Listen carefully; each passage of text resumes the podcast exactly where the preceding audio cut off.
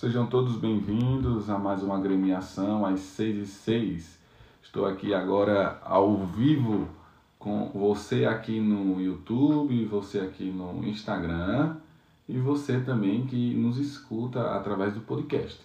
Então a agremiação né, é justamente este encontro que nós estamos fazendo diariamente para que às 6 e 6 de segunda a sexta-feira você possa pegar qual a meta do dia de hoje.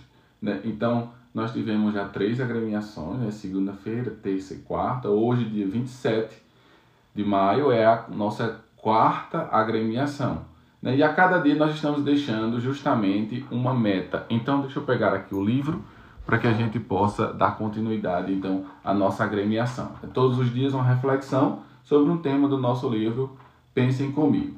Então, aqui na página 11, né, o tema de hoje é o imediatismo. Vamos ver qual é a meta do dia de hoje diante desse tema do imediatismo. Diz assim: O homem de hoje é imediatista, quer seu futuro resolvido desde o seu passado. No entanto, uma coisa é o sonho, outra a realidade, outra a possibilidade, outra a vontade de Deus. Então veja, quando a gente para e pensa, a gente tem que concordar com isso. Uma coisa é a realidade, a nossa realidade. Outra coisa é a possibilidade. Outra coisa é a vontade de Deus. Mas tem também o sonho, que nós já não podemos confundir com delírio. Aqui já leva de cara a gente saber distinguir sonho e delírio, certo? Cabe nos perguntar Senhor, qual a tua vontade?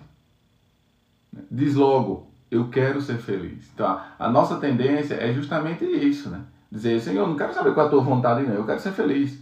Mas cabe nos perguntar qual é a tua vontade, Senhor. O que é que tu queres? Já que eu tenho sonho, que eu tenho distinguir de, de, de delírio, já que eu tenho realidade, já que eu tenho possibilidade, mas qual a tua vontade?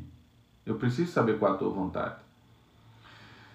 Deus não age por pressão.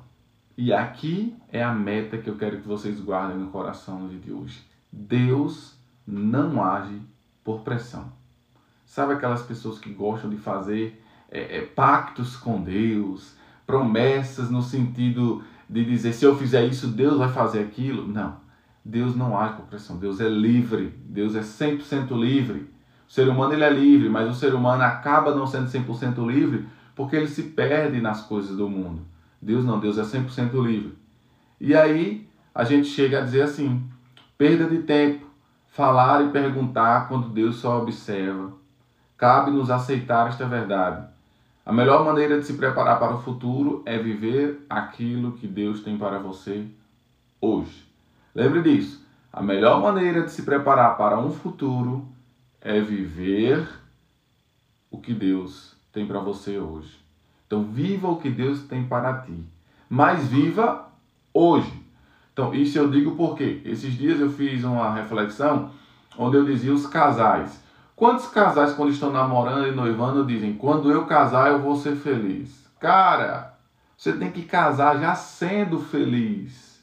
Você não tem que casar para ser feliz. Se você já é feliz hoje, você vai continuar sendo feliz. Então a gente tem que começar a viver o hoje da nossa vida e não ficar sempre pensando em um futuro, em um futuro, em um futuro que nunca chega.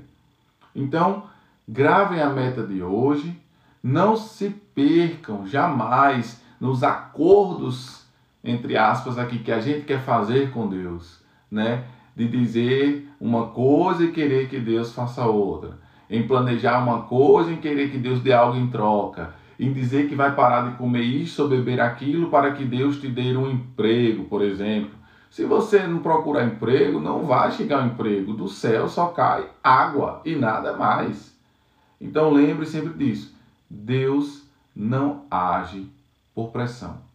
Que durante este dia, então, você pense na sua liberdade, você pense no seu sonho e você distinga o seu sonho de um delírio. Que você pense na sua realidade, na sua possibilidade, mas mais do que tudo isso, que você pense e pergunte: Senhor, qual a tua vontade.